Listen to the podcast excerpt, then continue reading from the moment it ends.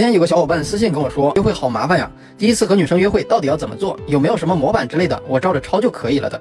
这里有没有小伙伴有跟他同样的想法的？如果你有情感问题，不知道怎么追女孩，可以加微信 o y f k 六九咨询。每个人的情况都不一样的，模板有很多，但是到底哪一个适合你和他现在的情况，这才是首要的问题。在首次约会之前，对于约会，你们要明白一点的是，约会其实是对之前积累的感情的一个延伸。换句话说，你们开始约会时的感情基础是建立在约会之前的感情基础之上的。之所以要强调这一点，是因为看到网络上各种情感节目的约会指南都很片面。有人要你一见面先牵女生手的，有的教你怎么找个借口把女生带回家的，有的说吃饭看电影太俗，要有新意的，有的用小技巧教你怎么亲她的。话虽没错，但是具体情况具体分析，依葫芦画瓢只会弄巧成拙。如果你们在微信上都聊到生孩子了，那当然见面就可以牵手，随便找个借口就可以双双夫妻双双把家还，这没问题。但双方如果只是普通朋友，第一次约会，男生就上去动手动脚，然后让女生一起回家做饭，脸怕是都要被打烂。所以第一次约会约女孩出去的时候，到底要怎么相处，完全取决于你们的熟悉程度。越是熟悉，女生对你好感越强，才可以在约会中去牵手了、摸头了之类的亲昵举动。而你们不熟的时候，那就不要做那些花里胡哨的骚操作。你的约会目的是让你们更熟悉，有话聊，不尴尬。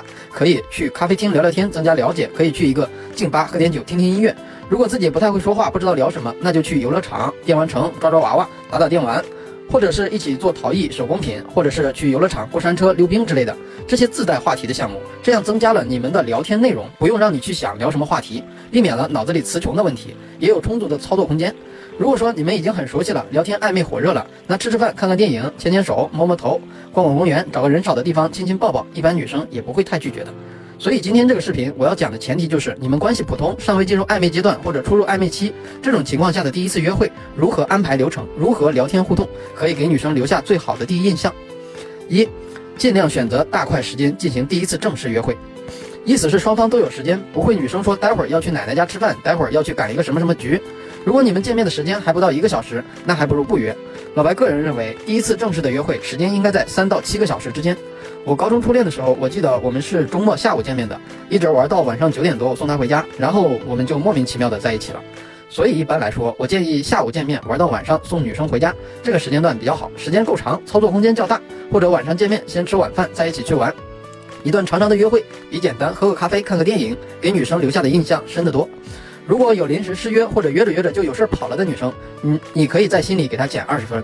这种做法通常意味着对你兴趣不大或者备胎过多。当然，这里有特殊情况，就是你发现女生对你反应极差或者状态极差，那么就速战速决，找借口离开吧，不要浪费自己的真诚和时间和金钱。二、流程设计，至少转场三次，在一次正式的约会中，我们时刻要记住，人的新鲜感是有限的，在一个场景里待得过久，热度是会渐渐下降的。如果你们只是简单的见个面、喝个咖啡或者看个电影，然后各自离开，那么这场约会可以说不会给女生留下任何特别深的印象。这种小约会其实是可有可无的。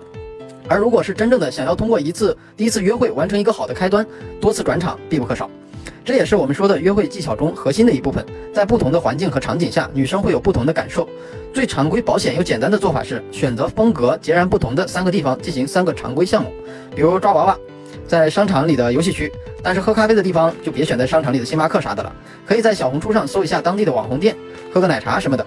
然后晚上的时候再去另一个地方吃，最后再选一个有点特色的小清吧。喝一杯，每一个新的地方都是一次新的体验，这样下来的一次约会给女生的感受会很好。记住，不要在同一个商场内做完所有的约会项目，因为装修风格都相同，会有审美疲劳。不要选择特别远的地方转场，如果要的话，请打车或者开车。当女生有明显明显的无聊或困的时候，反应呃看手机的时候，嗯就是转场的最好时机。推荐一个常用的流程啊，下午见面，找个环境不错的咖啡厅喝东西聊天，不要点吃的，就点果汁或者咖啡就可以了。差不多了，转场吃饭，少点菜，不要吃太饱，容易困。然后再转场喝东西，推荐去清吧，几十块钱那种的，或者转非常规项目，比如密室鬼屋、溜冰这些可以让你们有肢体接触的项目。为啥这个时候可以去非常规项目了？因为经过一下午的相处，你们已经很熟了，最后送女生回家的时回家就特别完美。这里有粉丝问我晚上可不可以看电影？当然我是不推荐看电影的。如果一定要看，记得看完电影去电影院旁边的电玩城玩一会儿。电玩城是个约会的好地方。当然了，这样丰满的约会安排也是建立在女孩子状态好的情况下。